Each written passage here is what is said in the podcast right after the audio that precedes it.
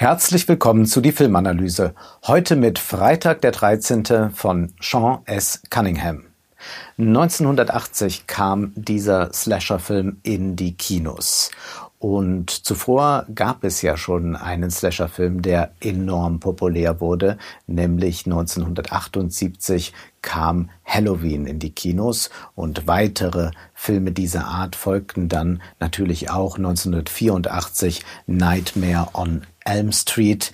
Nun geht es hier um den Serienkiller Jason, wenngleich wir merken werden, dass Jason hier noch eine ja, ganz eigenartige Rolle der Abwesenheit spielt, aber dieser berühmte Killer mit der Hockeymaske wurde Jason erst dann ab Teil 3 und dann ging das ja in vielen, vielen Teilen so weiter. Der Slasher-Film ist ein Untergenre des Horrorfilms und beim Slasher-Film haben wir es in der Regel mit äh, Teenagern zu tun, mit äh, sexuellen Erfahrungen, die verknüpft werden mit dem Töten, beziehungsweise das Töten selbst wird sexuell aufgeladen. So ist es auch in Freitag der 13. Wenn der Film beginnt, sind wir aber erst noch mal in den 50er Jahren im Jahr 1958. Wir befinden uns im Camp Crystal Lake und da singt eine Jugendgruppe von Milk and Honey on the Other Side, aber die da singen, die haben nicht nur christliche Ambitionen, sondern die blicken sich auch schon ganz lüstern an. Ein Liebespaar zieht sich zurück und wird dann ermordet. Der Vorspann beginnt wir sind dann in der Gegenwart angekommen, Freitag, der 13. Juni. Wir folgen einer Teenagerin, Annie, Sie soll Betreuerin und Köchin in diesem Camp sein. Sie ist auf dem Weg zu Camp Crystal Lake, denn endlich soll dieses Camp nach vielen, vielen Jahren wieder öffnen.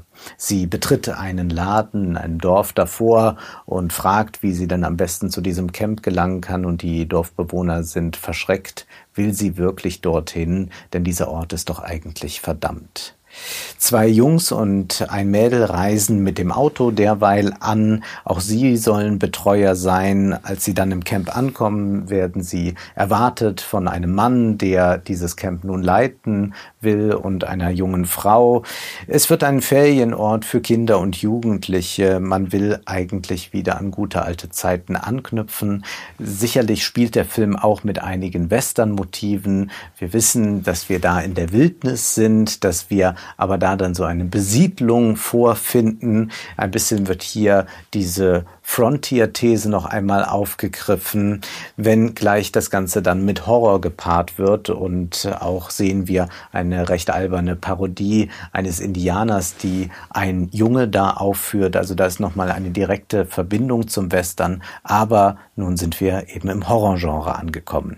Noch sind die Blicke der Kamera unauffällig, aber die Blicke der Kamera sind das Entscheidende an diesem Film und machen diesen Film auch so sehenswert. Es sind zunächst die für Hollywood typischen Einstellungen. Das heißt, wir sehen die sogenannte unsichtbare Kamera, die ein vermeintlich natürliches Sehen imitiert. Das heißt, viele Standardeinstellungen werden uns präsentiert. Dann aber ändert sich etwas. Alice, eine der jungen Frauen, geht durch den Wald zum Ufer des Sees und da arbeitet Bill und sie haben so einen kleinen Flirt, sie unterhalten sich, aber die Kamera, die steht nun im Wald und wir merken, dass da jemand hinter dieser Kamera steht. Zum ersten Mal gibt es da eine ganz explizite Beobachterinstanz, auch wenn wir nicht wissen, wer da eigentlich steht. Derweil ist es dann so, dass Annie sich noch auf dem Weg ins Camp findet. Irgendwann ist dann da ein Wagen, der sie mitnimmt als Anhalterin. Doch wir Zuschauer sehen nicht, wer fährt diesen Wagen eigentlich. Das Auto beschleunigt. Annie springt raus, versucht sich zu retten, aber dann ist es für sie schon zu spät. Sie kommt in diesem Camp nicht an, obwohl sie uns doch eigentlich ganz sympathisch war. Man hat sie doch jetzt eingeführt bekommen. Nun ist sie fort. Die Blicke sind aber das, was uns interessieren soll. Ab dieser ersten Flirt-Szene zwischen Alice und Bill ist eigentlich kein Liebespaar mehr unbeobachtet. Ab sofort schaut da jemand Bestimmtes durch die Kamera oder besser gesagt, jemand ist die Kamera. Manchmal spielt der Film mit der Frage, wer schaut denn da eigentlich? Einmal beobachtet einer der Jungs ein sich küssendes Paar. Wir scheinen seine Perspektive zu sehen und dann merken wir aber auch dieser Junge, der beobachtet, wird beobachtet. Und dieser Voyeur muss dann als nächstes dran glauben. Das ist auch in den Teilen zwei, drei und vier so, wenn da jemand anders plötzlich zum Spanner wird. Und das kann sogar ein Tier sein, dann muss dieser Blick verboten werden, ausgelöscht werden. Nur einer darf wirklich schauen. Es geht also auch um die privilegierte Position der der Kamera, die auch entscheiden kann, wer schaut bzw. wer was zu sehen bekommt.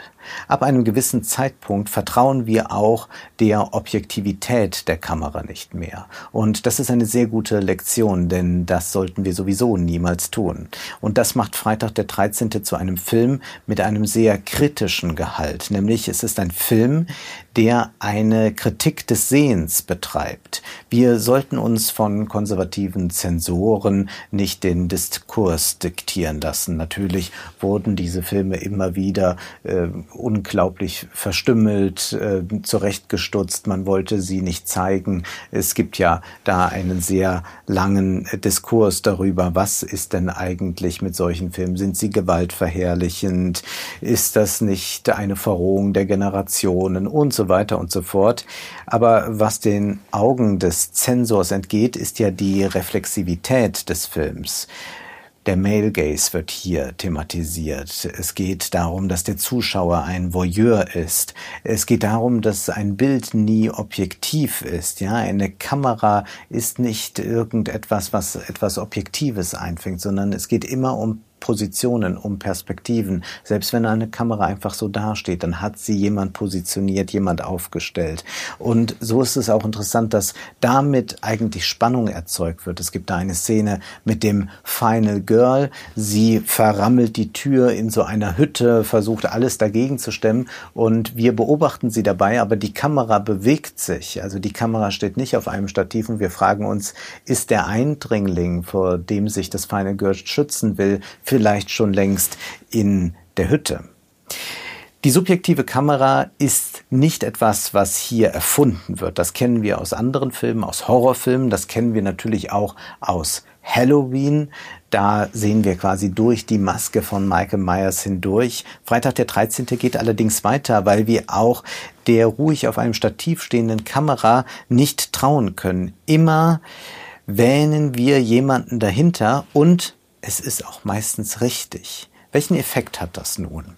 Hier müssen wir noch einen Blick auf die Figuren werfen. Annie, wie gesagt, die wir da am Anfang sehen, die wird eingeführt, ziemlich klassisch, wie man das in einem Film tut, aber sie ist dann bald tot.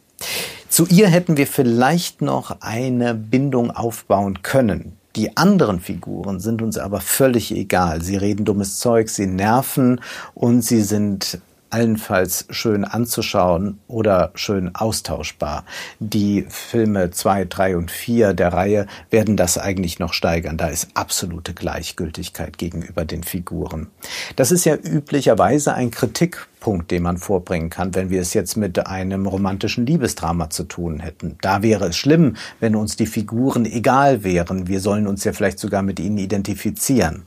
Aber hier geht es um etwas anderes. Hier ist das eine Qualität, denn wir gelangen so zu einem analytischen und vielleicht auch zu einem zynischen Blick. Dadurch, dass wir der Kamera nicht trauen können, sie nicht mehr unsichtbar ist und wir damit so eine Pseudonatürlichkeit haben und eine Möglichkeit zur Identifikation, sind wir selbst auch Teilnehmer eines Experiments, beziehungsweise eher Beobachter eines Experiments. Jason ist ja voyeuristischer als Michael Myers. Michael ist eigentlich kein Spanner, aber dieser Jason schon.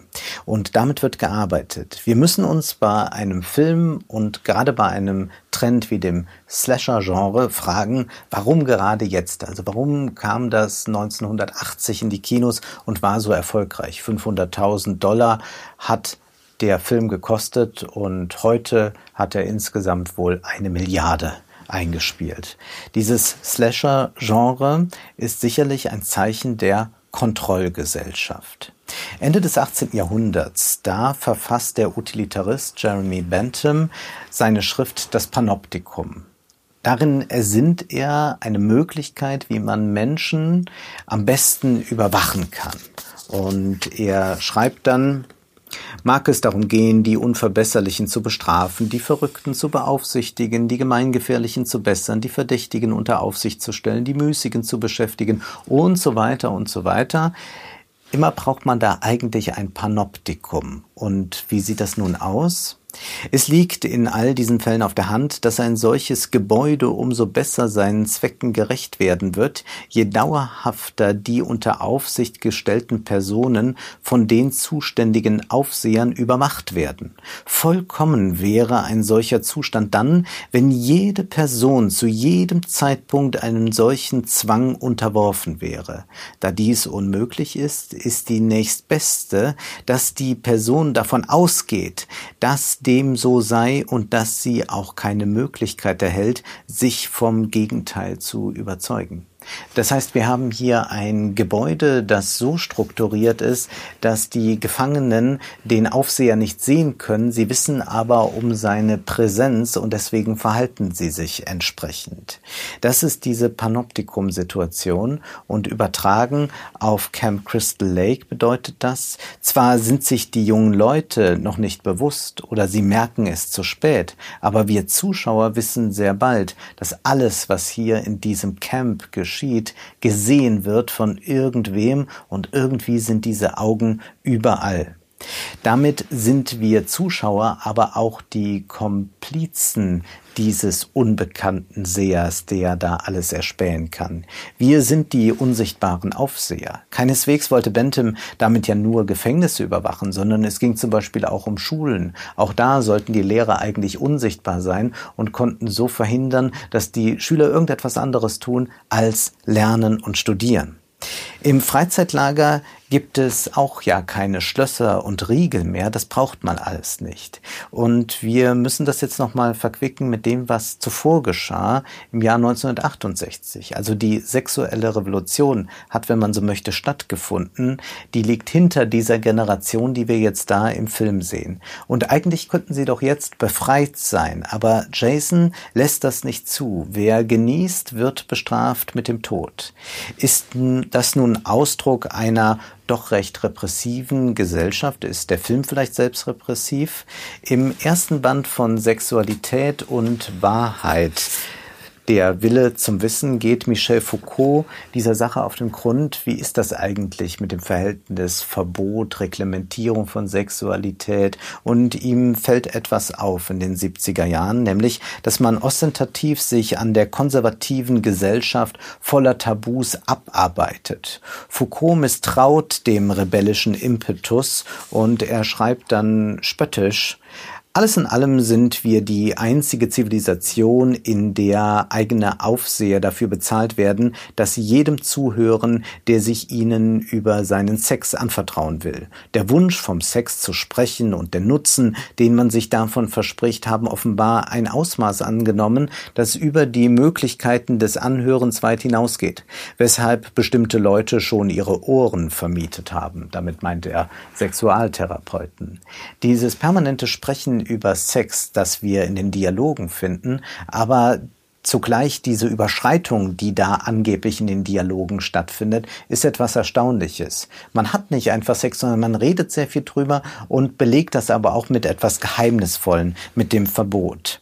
Eigentlich will man den dem Sex zur permanenten Präsenz verhelfen dadurch, dass man davon spricht und dass man auch dieses Verbot so stark macht, dass man jetzt einmal losgelöst von den Blicken der Erwachsenen sich da verlustieren kann. Das Geheimnis wird also deshalb betont. Darin liegt die Lust. Und Foucault sagte auch an anderer Stelle dann ganz deutlich, wenn man also derart viel vom Sex spricht und so viele Diskurse einrichtet, damit davon gesprochen wird, obgleich nur unter strengen Bedingungen, beweist das dann nicht, dass der Sex immer noch verheimlicht wird und auch verheimlicht werden muss. Nun müsste man aber gerade die geläufige These in Zweifel ziehen, wonach der Sex außerhalb des Diskurses steht und man nur über die Beseitigung eines Hindernisses und den Bruch eines Geheimnisses den Weg zu ihm finden kann.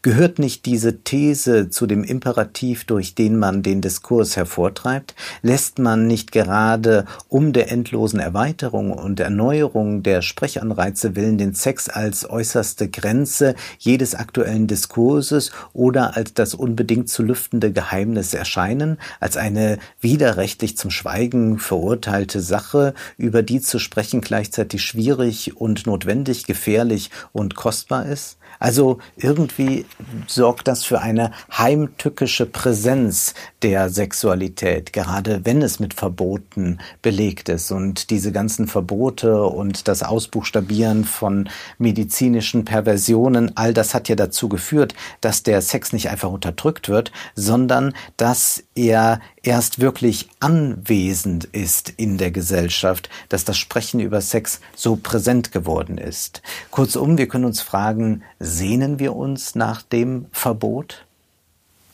Und was bedeutet das dann für unseren Film? Sicherlich vertritt der Film nicht die Moral, wer sich dem Begehren hingibt, der gehört zu Recht bestraft, und zwar von Jason. Nein, vielmehr scheint diese Verbotsstruktur und der Überwachungsblick für uns Zuschauer besonders wichtig zu sein, um die frivole Stimmung im Camp genießen zu können. Unsere voyeuristische Lust wird gesteigert gerade durch diese besondere Rahmung des Überwachungsblicks, des repressiven Bestrafens. Oder wir könnten nun auch noch festhalten, wir würden ohne diese Rahmung vielleicht den Sex gar nicht aushalten. Es ist ja erstaunlich, dass eigentlich der Sex dann Ende der 80er Jahre aus dem Kino immer mehr verschwindet und in den letzten zehn Jahren findet er kaum noch statt. Bei dem letzten James Bond können wir das nochmal deutlich sehen, die Abwesenheit des Sexuellen und der Erotik. Das heißt, irgendwie wäre es möglich und den Zensor gibt es nicht mehr, aber irgendetwas ist, was uns das nicht erträglich macht, beziehungsweise es ist für uns nur erträglich oder besonders lustvoll, wenn es zugleich eingebettet ist in eine Verbotsstruktur.